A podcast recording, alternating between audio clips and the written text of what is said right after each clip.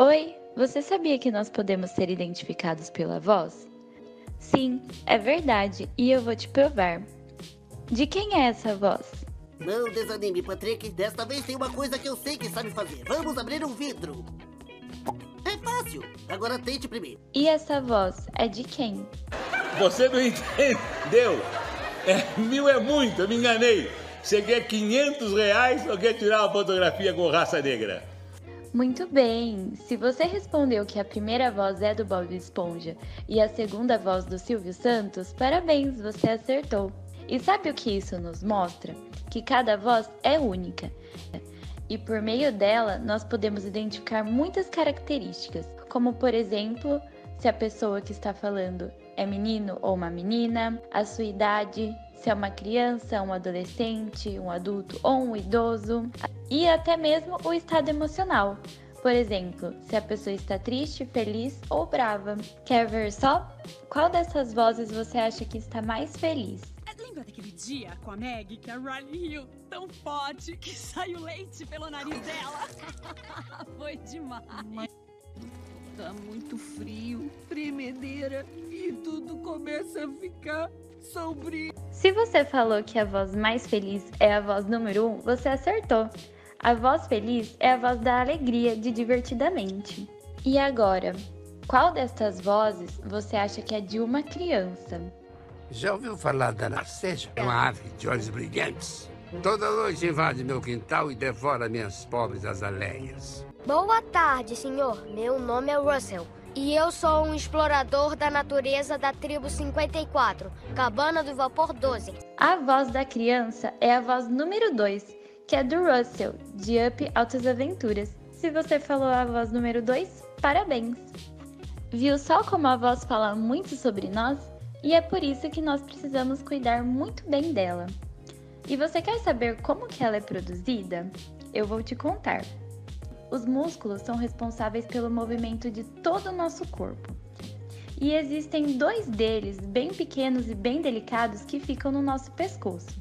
Quando eles se movimentam, então é produzida a voz. E eles são protegidos por uma cartilagem, que é como se fosse uma massinha bem dura. Se você colocar a mão, você consegue sentir. Coloca aí a mão na parte da frente do seu pescoço. Você está sentindo como é bem durinho? É bem aí que esses músculos ficam. E agora, como que isso funciona? Estes dois músculos estão sempre abertos, porque nós precisamos respirar e o ar fica passando entre eles. Mas, quando você tem vontade de falar, esses dois músculos se aproximam, e a mucosa que cobre eles também, que é como se fosse uma gelatina. Você lembra como a gelatina é mole, balança? Então, depois que eles se aproximam, o ar da sua respiração faz com que essa gelatina vibre muito rápido e produza um som. E esse é o som da sua voz. Quanto mais perfeita e mais solta essa gelatina vibrar, mais bonita vai sair a sua voz.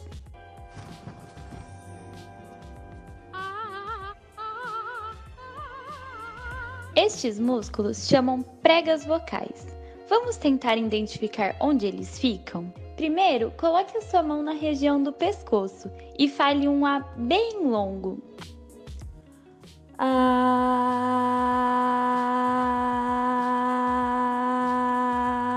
E aí, você conseguiu sentir?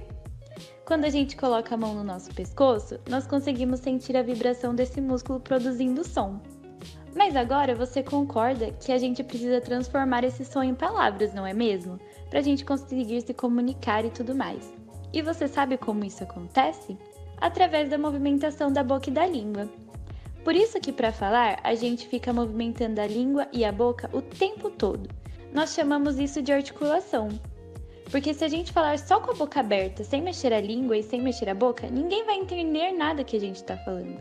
Tenta aí em casa. Mas quando a gente faz essa articulação, o som da nossa voz, as palavras e as frases vão surgindo. Agora que você já aprendeu como a voz é produzida e como nós falamos através dela, você já está pronto para entender como cuidar dela também. Sabe esse músculo que eu falei nas nossas conversas anteriores?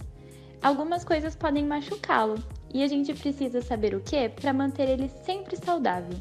Quer entender o que é? Falar muito tempo sem interrupção, É como se a gente andasse muito tempo sem parar. O nosso pé ia machucar, não ia? A mesma coisa acontece se a gente falar por muito tempo também. Falar muito forte também pode machucar. A gente tem duas pregas vocais e quando falamos com muita força, essa vibração faz com que uma prega bata muito forte na outra. É como se fosse uma trombada de um músculo no outro. Então, esse músculo vai ficar inchado e machucado, e a sua voz não vai mais sair tão bonita assim.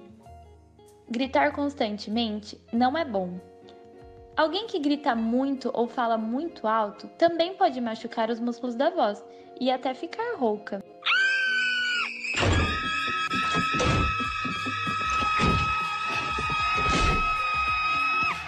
Tossir ou pigarrear com muita frequência também pode prejudicar a nossa voz.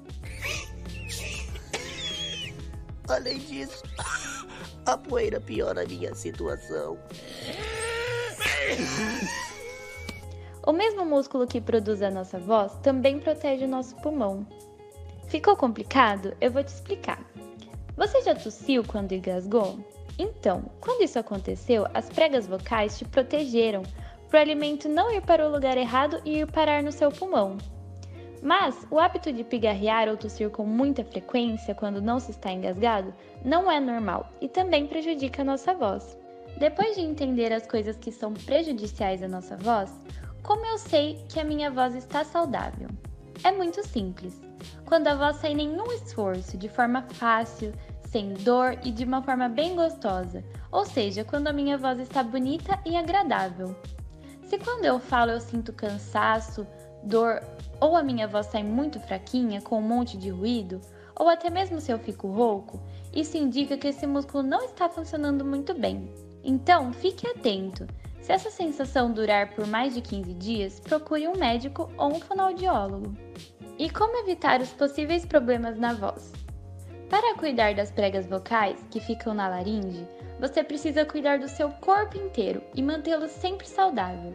Beber bastante água, se alimentar bem, dormir bem e fazer atividade física. Ter saúde no seu corpo todo para também ter saúde na voz. Não tem como ter saúde na voz e não ter um corpo saudável. Portanto, se cuide.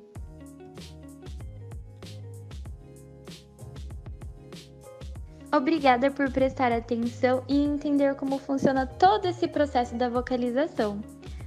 Lembre-se sempre, cuide da sua voz e seja amigo dela.